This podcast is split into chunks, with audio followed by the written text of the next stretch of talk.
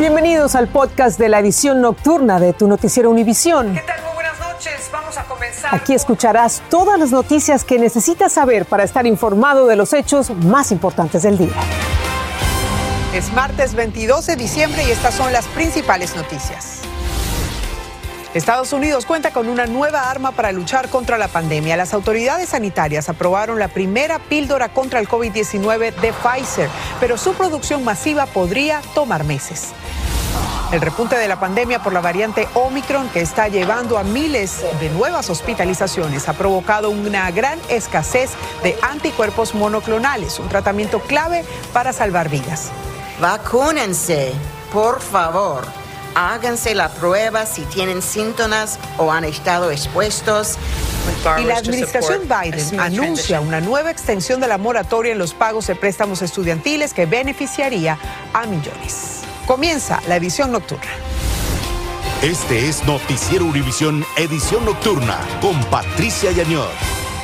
Bienvenidos, les saluda Eliangélica González. Estados Unidos aprobó la primera píldora contra el COVID-19 que fue creada por Pfizer. Sin embargo, su producción podría demorar meses y los expertos dicen que se necesita en este momento. El hecho es que Omicron, la variante dominante, es resistente a otros tratamientos. De esto nos habla Fabiola Galindo, quien también pulsó opiniones entre personas que esperaban para hacerse la prueba de COVID-19 en Nueva York. Es una pastilla antiviral y el primer medicamento oral que se aprueba para el tratamiento de COVID-19 en casa y no en hospitales. Se llama Paxlovid de la compañía Pfizer. Llega en medio de una ola de contagios sin precedentes, pero podría poner un freno a las hospitalizaciones de personas vulnerables mayores de 12 años. Disminuye las hospitalizaciones, el riesgo de cuidado intensivo y el riesgo de muerte en alrededor del 90% cuando se toma entre 3 y 5 días al inicio de la infección. Según la compañía Pfizer, 2.000 personas participaron en las pruebas clínicas. De los que recibieron un placebo, 66 terminaron hospitalizados y 12 de ellos murieron. Los que tomaron Paxlovid, solo 8 terminaron en el hospital, pero ninguno falleció. La producción de la pastilla demorará meses, pero expertos aseguran que se necesita ahora, ya que las autoridades federales confirmaron que dos de los tres tratamientos disponibles no funcionan contra la variante de Omicron. Pero más preocupante es que esta nueva variante puede evadir el sistema inmunológico de personas que ya han sido vacunadas y personas también que han padecido la infección natural. Y también puede evadir el tratamiento más, más utilizado en personas graves, que es lo, el uso de los anticuerpos monoclonales. Para obtenerlo, hay que contar con una prueba positiva de COVID y recibir una prescripción médica, todo en menos de cinco días. Las colas para hacerse la prueba son interminables en varios estados. Yesenia Camacho hizo fila por cinco horas, vino con algunos síntomas. No es justo, especialmente si uno está en riesgo o piensa que uno está en riesgo, ¿verdad? Y no tiene el método de conseguir el examen. Esta alentadora noticia se recibe con cautela, ya que todo dependerá de su implementación y de la rapidez con que se puedan producir los exámenes de COVID-19 y la misma píldora de la compañía Pfizer. En la ciudad de Nueva York, Fabiola Galindo, Univisión. La Organización Mundial de la Salud aún no tiene suficientes datos sobre la nueva variante Omicron para decir si es más grave que la Delta. Eso fue lo que aclaró una funcionaria hoy, casi un mes después de que Sudáfrica diera la alarma por primera vez de su aparición. Y advirtió que no se deben sacar conclusiones de los primeros datos porque este tipo de COVID no ha circulado el tiempo suficiente en poblaciones vulnerables. Y ante el avance de la variante Omicron durante esta temporada navideña, los expertos están haciendo una serie de recomendaciones para que las reuniones familiares no se conviertan en centros de contagio, incluso si todas las personas están vacunadas hasta con la tercera dosis de refuerzo. Se deben tomar precauciones, como nos explica David Palomino, quien consultó con algunos expertos. La variante Omicron continúa propagándose. De acuerdo a los Centros de Control y Prevención de Enfermedades, en Estados Unidos, esta nueva variante del COVID-19 ha sido detectada en más del 73% de los casos positivos contabilizados en la última semana. El riesgo de contagio durante las reuniones de fin de año es muy alto, advierte la directora de los CDC, quien a su vez recomienda únicamente reuniones con familiares que sigan todas las medidas de prevención. Son muchas las preguntas en torno a la variante Omicron ahora que se acerca la celebración de Navidad y Año Nuevo. Buscamos respuestas por parte de médicos expertos en enfermedades infecciosas. ¿Cuál es la diferencia entre la variante Omicron y la variante Delta? Es mucho más contagiosa y más transmisible que la variante Delta.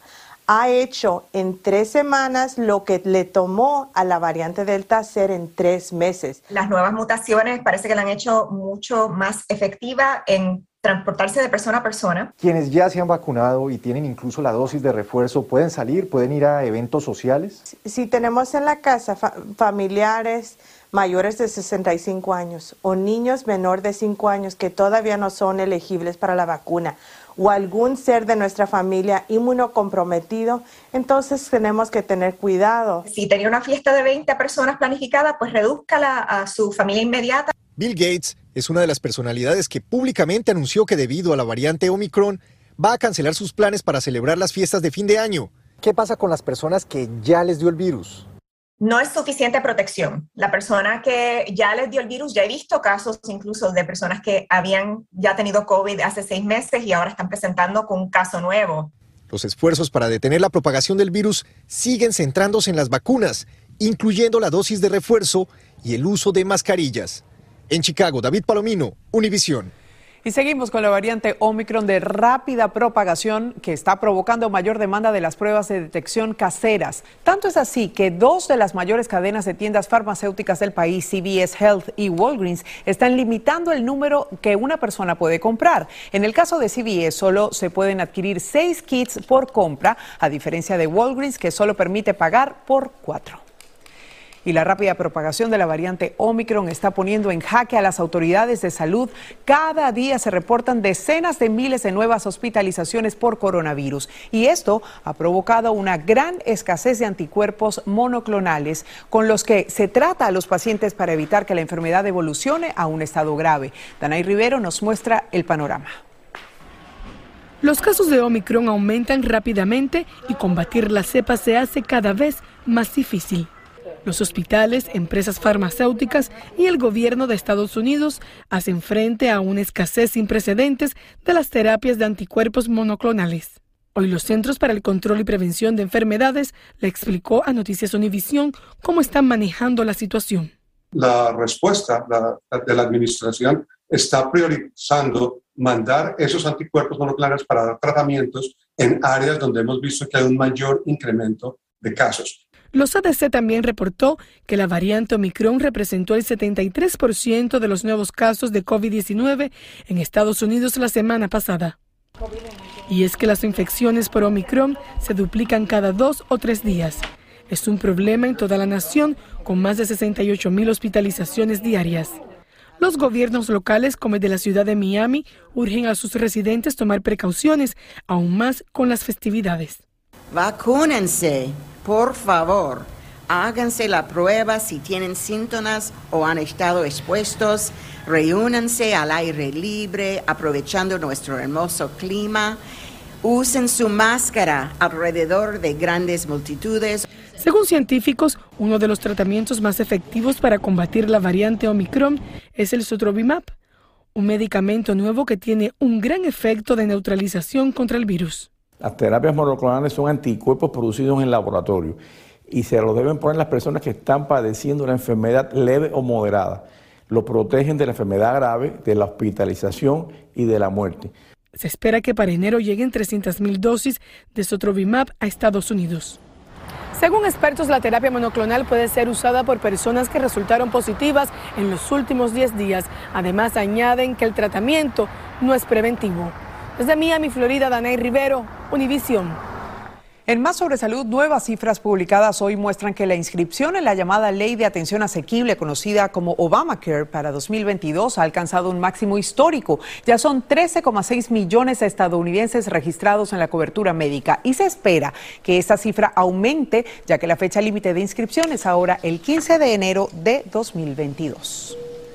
Y el presidente Biden reiteró que aspira a postularse de nuevo a la presidencia en las elecciones generales de 2024. Así lo informó hoy, al tiempo que dijo que la única condición es que su salud sea óptima y si es así, volverá a luchar por quedarse en la Casa Blanca. Biden dijo más, si tiene que enfrentarse a Donald Trump, afirmó que lo hará con mucha motivación. En 2024 el presidente cumpliría 82 años.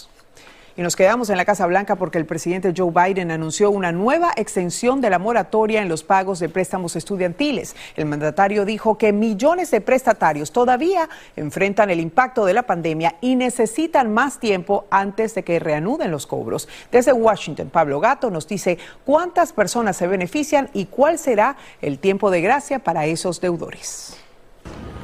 El anuncio de la Casa Blanca sonó como música para los oídos de las 41 millones de personas que aún pagan sus préstamos estudiantiles. La actual moratoria acababa el próximo febrero, pero ahora se pospone hasta el primero de mayo. Sabemos que algunos de ellos aún tienen problemas por la situación con la pandemia, declaró la Casa Blanca. Biden quiere que la economía continúe expandiéndose y necesita que esas personas tengan dinero para gastar, incluyendo comprar casas. Me gradué en el 2018 con mi maestría y este, por el momento no he podido comprar mi hogar por lo mismo. Este, he tratado por diferentes medios comprar mi casa, pero me dicen porque tengo mucha deuda, específicamente mi, mi préstamo de escuela, no he podido comprar un hogar.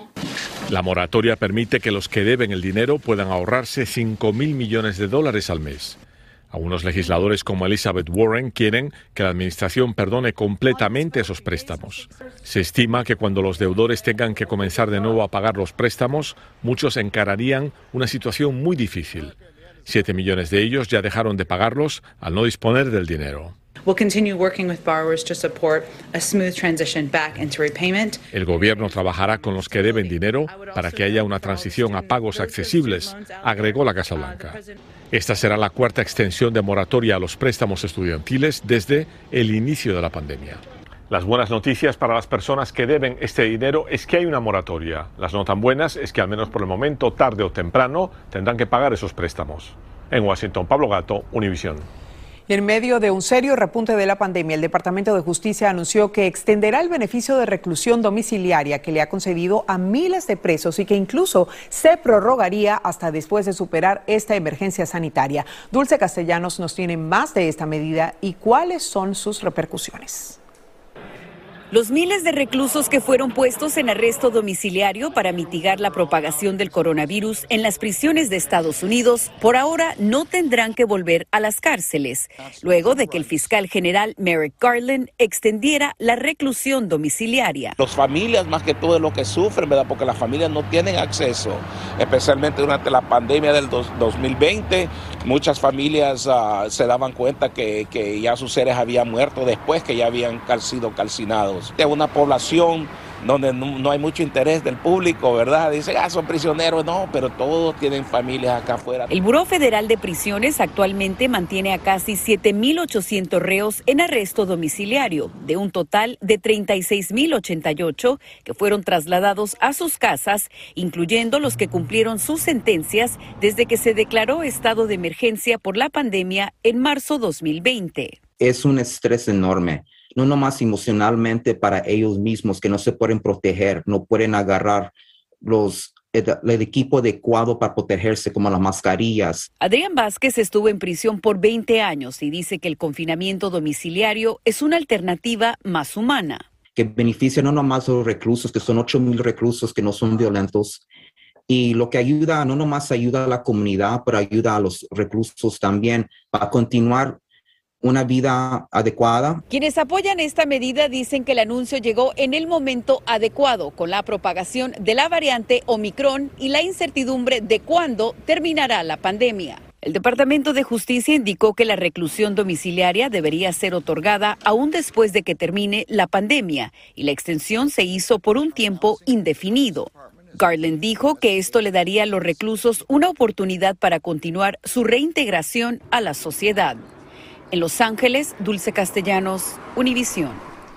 Tienen que ver estas increíbles imágenes registradas durante el paso de un tornado en Kentucky, hecho que ocurrió a principios de diciembre. Las autoridades hallaron a dos bebés envueltos en mantas dentro de una bañera que fue levantada por los fuertes vientos y lanzada fuera de la casa que al mismo tiempo era demolida por las ráfagas mortales. CNN obtuvo este video de una cámara corporal de las autoridades del condado de Hopkins. Milagrosamente, ambos niños sobrevivieron, aunque uno fue trasladado al hospital para ser tratado por un una lesión en la cabeza. Y escuche esto, la gran mayoría de los estadounidenses desconfía de las redes sociales con más renombre, pero continúan usándolas. Eso fue lo que reveló una encuesta de Washington Post. Además, muchos creen que alguien les escucha las conversaciones que sostienen a través del teléfono celular. Galo Arellano nos trae las cifras que muestran la poca credibilidad que tienen estas redes son usados por millones de personas en el mundo para socializar, pero al menos en Estados Unidos, los usuarios desconfían ampliamente de las más grandes plataformas digitales. Sin embargo, no cancelan sus membresías. El diario Washington Post y la Universidad George Mason de Virginia realizaron una encuesta y les preguntaron a los internautas, ¿confían cómo gestionan su información personal las compañías tecnológicas? El 72% no confía mucho o en absoluto en Facebook, el 63% no tiene confianza en TikTok, el 60% en Instagram, el 53% en WhatsApp y el 47% desconfía en cómo YouTube manipula la información que recopila. Todas estas redes sociales son todas gratis. Entonces la única manera que pueden hacer ellos eh, cualquier tipo de dinero es vender la información. El 47% tampoco tiene confianza en Google, 42% en Microsoft, los que salieron mejor parados en la encuesta fueron Apple y Amazon con un 40% de desconfianza. ¿Cuál es la plataforma en la que tú menos confías? Ah, yo diría que Facebook. La que más le confío, híjole, no sé, pues yo creo que sería Amazon. Facebook todo el mundo sabe, o sea, todo lo que ha salido, que es muy desconfiable. Lo irónico es que teniendo tan poca credibilidad, las compañías que administran estas plataformas sociales no tienen mayores impactos en sus ganancias. Todo lo contrario, tampoco pierden usuarios. La desinformación que difunden sería una de las principales razones para su poca credibilidad. Las empresas de las redes sociales tienen la responsabilidad de denunciar la desinformación que se difunde en sus plataformas con hechos reales Tanta es la suspicacia que generan las redes que según la encuesta el 35% cree que su teléfono lo escucha muy a menudo y tan solo el 8% de los encuestados dijeron que nunca han pensado que están siendo vigilados por sus propios dispositivos. También les preguntaron, ¿está justificado el uso de su información a cambio de publicidad? El 73% cree que es injustificado y un 26% cree que es un intercambio justo. Desde Miami, Florida, Galo Arellano, Univisión. Y aún así su uso sigue siendo excesivo. Al regresar, amigos, Colombia extradita a Puerto Rico al presunto líder de una banda de narcotraficantes y ya suman siete cargos de violación sexual contra un jugador de fútbol que fue campeón del mundo en 2018. Les contamos de quién se trata en minutos.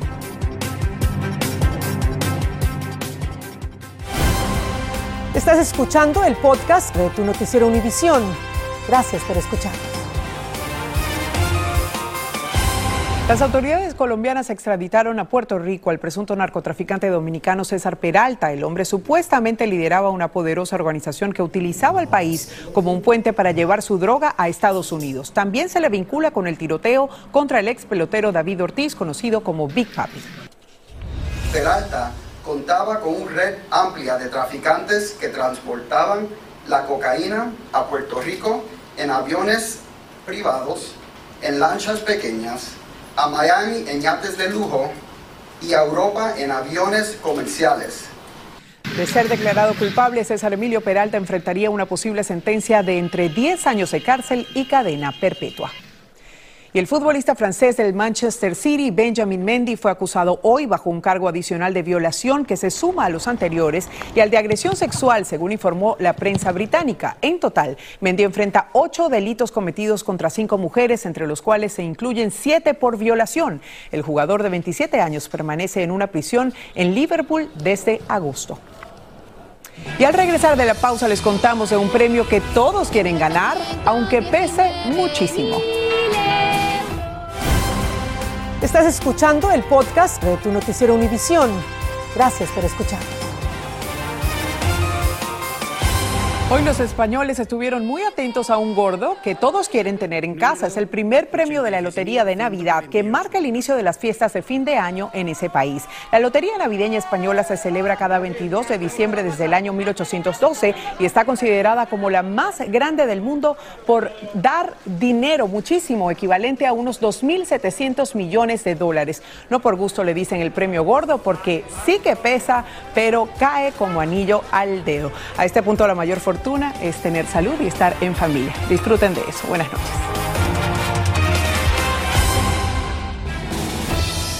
Así termina el episodio de hoy de Tu Noticiero Univisión. Gracias por escucharnos.